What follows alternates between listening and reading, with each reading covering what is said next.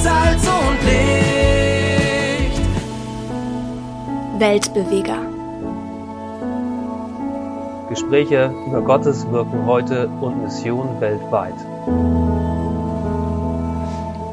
Herzlich willkommen, liebe Missionsbegeisterten da draußen, zu einer neuerlichen Sonderausgabe unseres Podcasts Weltbeweger. Dieses Mal wieder ein Ukraine-Spezial, in dem wir einmal aktualisiert schauen wollen, was in der Ukraine geschieht. Und mit dabei ist heute Albert Giesbrecht, äh, Bereichsleiter für Osteuropa und viel, viel in und für die Ukraine unterwegs. Albert, herzlich willkommen.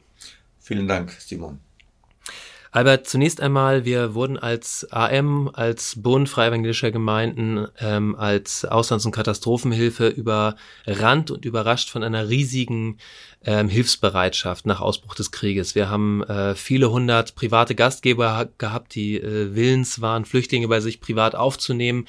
Ähm, es ist weit über eine Million an Spenden eingegangen, wovon vieles inzwischen schon wieder ähm, in Form von Hilfsgütern und Unterstützung äh, in der Ukraine gelandet ist. Ähm, jetzt hat man einige Zeit lang hier im Podcast nicht mehr so viel gehört. Der Krieg geht aber nach wie vor weiter. Zunächst einmal, was ist aus der Koordinationsstelle, ähm, die hier in Eversbach war, geworden, die Flüchtlinge in private Unterkünfte vermittelt hat? Ja, ich bin auch begeistert und beeindruckt, wie äh, viele Christen aus unseren Gemeinden reagiert haben. Wir haben über 600 Menschen vermitteln können wow. an die äh, äh, Gastgeber, überwiegend Christen aus äh, FEGs und verschiedenen anderen Gemeinden. Äh, Gemein, als Gemeinde haben aufgenommen, Privatpersonen aufgenommen. Da sind wir sehr froh und dankbar. Zum August hin hat sich die Welle der Flüchtlinge äh, verringert, mhm. so dass es nicht mehr nötig war, Flüchtlinge äh, zu vermitteln. Mhm. Es gab quasi fast keine mehr. Und deshalb haben wir diese Koordinationsstelle erstmal äh, reduziert und jetzt eingestellt. Einzelne Mitarbeiter sind noch dabei und unterstützen Ukraine-Hilfe, wenn es irgendwelche Hilfe gebraucht wird. Und äh, wir machen weiter mit der Unterstützung in Ukraine direkt selbst. Mhm. Von da ist die Koordinationsstelle zurzeit äh, so als Koordination nicht mehr nötig. Mhm. Wir freuen uns. Wobei man muss überlegen und auf der Hut bleiben. Es gibt schon die ersten Informationen, dass möglicherweise zum Beispiel Kiew, die Hauptstadt, wo drei Millionen Menschen wohnen, mhm. wenn sie es mit dem Strom nicht hinkriegen, mhm. dass sie eventuell evakuiert werden müssen, dann müssen wir weiter wirklich äh, dranbleiben. Und wenn dann eine Welle aus äh, Kiew und anderen Großstädten kommt, mhm. weil 40 Prozent ja der äh, Struktur der Stromnetzwerke kaputt sind, dann müssen wir reagieren. Womöglich müssen wir nochmal aufnehmen, die Arbeit mit äh, Unterbringung der Flüchtlinge. Mhm. Danke dir. Albert, äh, du bist in den äh, vergangenen Monaten mehrfach auch selber im Grenzgebiet und auch selber in der Ukraine gewesen, zuletzt in Irpin. Ähm, was ist dir dort begegnet? Wie geht es den Partnern vor Ort? Was bewegt die Leute? Was waren Begegnungen, die dir nachgegangen sind? Zum einen bin ich nach Irpin gekommen, weil unsere Partnergemeinde in Chernivtsi, Westukraine, Baueinsätze macht nach Irpin mhm. und gemeinsam mit der lokalen Gemeinde Menschen unterstützt im Wiederaufbau der Häuser, der Privathäuser. Diese Menschen kommen aus einem Pool von äh, Menschen, die die Gemeinde vor Ort äh, gewinnen konnte im Laufe der Zeit durch Unterstützung, äh, Hilfsmittel, Medikamente, Kleider und vieles andere mehr. Und um die 300 Menschen kommen in die lokale Gemeinde zu, äh, regelmäßig, wöchentlich. Und aus diesem Pool haben wir Menschen ähm, gesucht, die in extremer Not waren mhm. und haben mittlerweile fünf, sechs Häuser aufgebaut. Gerade wow. der letzte Baueinsatz ist jetzt zu Ende gegangen, den wir finanziert haben mhm. und auch Material dahin geliefert haben mhm. für die Einsätze. Zum einen, das war mein Hauptgrund des Besuchs in Erpin. Natürlich haben wir auch die zerstörte Häuser in Erpin gesehen. Erpin war zur Hälfte von den Russen ähm, kontrolliert gewesen mhm. bis Ende April. Mhm. Dann hat die Ukraine verdrängt. Das heißt, die Kriegsfront war mitten in der Stadt. Oha. Und das bedeutet, dass auch äh, viel Not entstanden ist, viel Zerstörung entstanden mhm. ist. Zum Beispiel das letzte Haus, das wir äh, jetzt aufgebaut haben. Die Familie hat uns berichtet, mit sieben Personen, inklusive Baby, mussten die flücht, äh, flüchten und ein äh, Sniper, ein äh, Scharfschütze, Scharfschütze. hatte äh, von oben vom Dach die Menschen abgeschossen, äh, also abgeknallt, muss man sagen. Und unter diesem Beschuss haben die wie ein Wunder überlebt, sind geflüchtet Ja. äh, weil es nicht mehr weiterging, mussten die flüchten. Und das Haus wurde äh, zum Teil dann zerstört und das haben, das, diese Menschen sind wieder zurück in, äh, in Irpin seit Anfang Mai etwa und versuchen wieder aufzubauen, äh, äh, ihre zerstörten Häuser und das, was kaputt ist. Und unser Zeichen wollen wir setzen für Hoffnung, für Perspektive, indem wir auch helfen, den Menschen äh, die Häuser aufzubauen, weil Menschen sehen, wenn was gebaut wird, dann ist das eine Perspektive, es ist eine Hoffnung, es geht Ja. weiter, das Leben geht weiter. Und das tun wir gemeinsam mit der lokalen Gemeinde nachhaltig. Die Gemeinde betreut diese Menschen alle auch. Die kommen mittlerweile auch viele von denen in die Gruppen, Ja. Bibelgespräche und äh, vieles andere mehr, werden betreut dort. Und äh, ein Begegnung mit äh, einer mh, Teil der Menschen hat mich auch beeindruckt oder genauer gesagt getroffen, betroffen gemacht, als wir zu einem Haus kamen mit 16 Stock, Stockwerke, Mhm. das eigentlich äh, ähm, nicht mehr bewohnbar ist, Mhm. aber die Bewohner wohnen dort, weil sie nicht in irgendein ähm, Zugabteil äh, ziehen wollen, Mhm. das die Stadt zur Verfügung gestellt hat. Das heißt, ein Zugabteil, wo man dann die nächsten paar Jahre wohnen muss. Mhm. Äh, die bleiben lieber in diesem Haus, obwohl das Haus keinen Strom, keine Heizung, kein Wasser hat. Mhm. Und da bringen unsere Leute mit unserer Unterstützung auch dann Lebensmittel, äh, das was nötig ist. Und diese Menschen erwartet äh, die Kälte des kommenden Winters, Oh ja. weil dort keine Heizung möglich ist. Mhm. Und auch jetzt auch Strom ausfällt und so weiter. Diese Begegnung mit diesen Menschen, die wohl wissend, was auf sie äh, zukommt, aber keine bessere Chance sehen, irgendwo unterzukommen, das hat mich sehr betroffen gemacht. Ja, Menschen, die in Ruinen wohnen.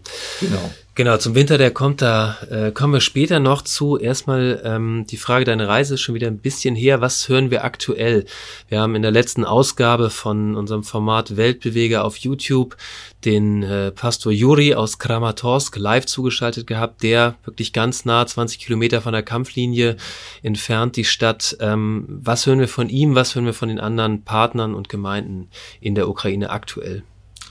Gerade sind wir dabei, einen äh, kleinen Bus mit Mhm. einem Anhänger zu äh, kaufen und der wird in den nächsten paar Wochen nach Kramatorsk gebracht Mhm. von zwei mutigen Brüdern aus Leipzig. Ach, super. Fantastisch, können wir beten dafür, dass sie gut hinkommen und auch gut zurückkommen. Mhm.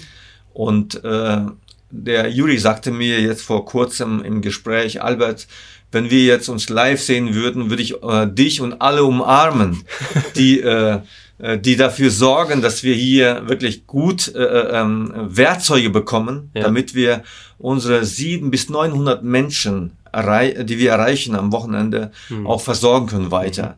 Der Bus und Anhänger und vieles andere hilft uns enorm dabei. Und äh, wie vielleicht schon gesagt, äh, der macht mittlerweile vier Gottesdienste, einen am Samstagabend und drei Sonntag in verschiedenen äh, Loka Lokalitäten Ja. äh, für die Stadt. Und äh, das läuft weiter. Äh, Gerade jetzt äh, sind wir dabei, zu helfen, zu finanzieren, ein Retreat, ein, ein Erholungswochenende Ach, oder Woche Ja. mit dem Team. Das wollen wir unbedingt machen, weil weil die, äh, das Team von Juri möchte, ähm, wirklich, also möchte, sie, sie brauchen Erholung. Die haben jetzt neunten Monat sind die am Arbeiten, wirklich von morgens bis abends und werden von vielen Menschen angerufen und gefragt. Und es braucht ein, ein Ohr, das offen ist. Es braucht Medi- Medizin, es braucht vieles andere mehr. Ja. Und äh, das wollen wir gerne auch äh, jetzt unterstützen. Beten Genau. Sie auch mit, dass Sie wirklich Erholung bekommen, weil die nächsten Monate weitergehen. Gerade Ja. jetzt der Winter Ja. dran ist. Und ein Gespräch, das ich gerade vor einer Stunde geführt habe mit unseren Partnern in Chernivtsi. Mhm. Sie möchten nach Cherson. Cherson ist jetzt befreit. Ja. Sie möchten dorthin. Sie haben einen Flüchtling aufgenommen, der aus Cherson kommt Ah. und der jetzt auch natürlich mit ihnen zusammen nach Cherson möchte und dort Menschen zu helfen. Es ist mies, was wir hören, dass sie, äh, dass vieles vermint ist. Ja, ja. Zum Beispiel, wenn ein Hund bellt, Ja. Dann sagt man, soll man nicht dahin gehen, Mhm. weil kurz vor dem Hund, äh, vor der Hundebude Mhm. vielleicht Mine installiert ist. Das sind mittlerweile zwölf Menschen sind da sind schon hoch äh, äh, worden durch die Mhm. Minen.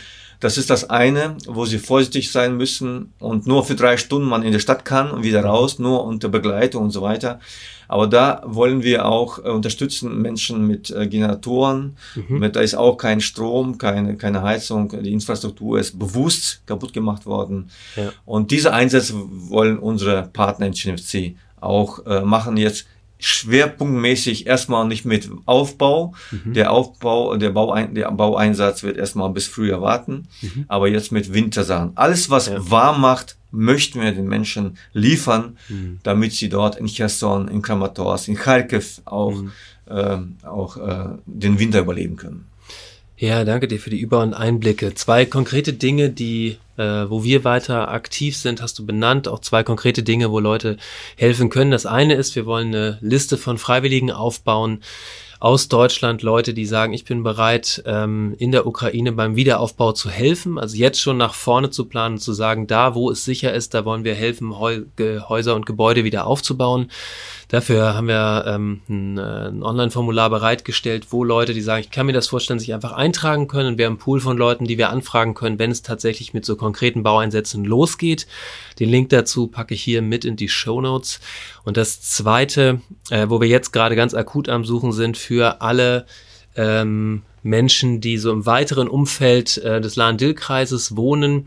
Ähm, die Auslands- und Katastrophenhilfe des Bundes FEG hat ihr Lager in Wissenbach und es geht darum, jetzt gerade diese und nächste Woche so viel wie möglich Wintersachen zu sammeln und wirklich einen ganzen LKW voll zu kriegen, nur mit Wintersachen, die dann ganz gezielt äh, nach Kramatorsk gehen können, um dort den Leuten zu helfen, durch den Winter zu kommen. Dafür danke dir an dieser Stelle für alles, was du damit auf den Weg bringst, für alles, was äh, unterwegs ist. Was gibt es sonst noch, wie Menschen weiterhin helfen können für die Ukraine? Ja, danke, dass du das angesprochen hast mit den Wintersachen. Ja. Ähm, das ist ganz wichtig, dass wir jetzt, äh, nicht nur jetzt, jetzt erstmal ein LKW äh, packen können, voll mit Wintersachen. Zum Beispiel habe ich auch schon versprochen, den Leuten aus Chinevci, die nach nach Cherson wollen, auch ein Bus mit Anhänger voll mit Sachen Ja, ähm, aus Dnipro. Wir schicken den Okay. LKW nach Dnipro, das ist zentral. Von dort gehen dann die Sachen nach Kramatorsk.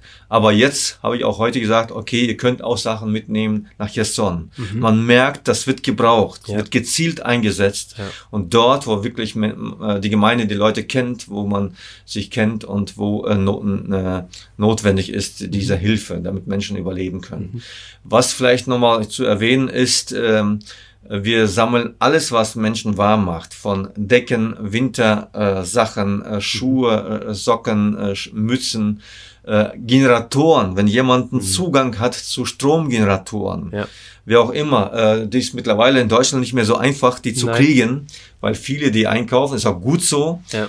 Aber wenn jemand einen besonderen Zugang hat zu Wintersachen, zu äh, Wachskerzen, Kerzen oder Stromgeneratoren, äh, was was Licht macht, was Wärme macht, dann äh, herzlich willkommen bei uns, äh, melden sich bei uns und wir werden das weiterleiten. Wir werden schauen, wie wir das weiterleiten. Auch mit diesem LKW ist nicht alles getan. Ja. Wir werden wahrscheinlich auch weiter über den Winter versuchen, Hilfsgüter dahin zu liefern, weil der Winter ja dort bis äh, März, April geht.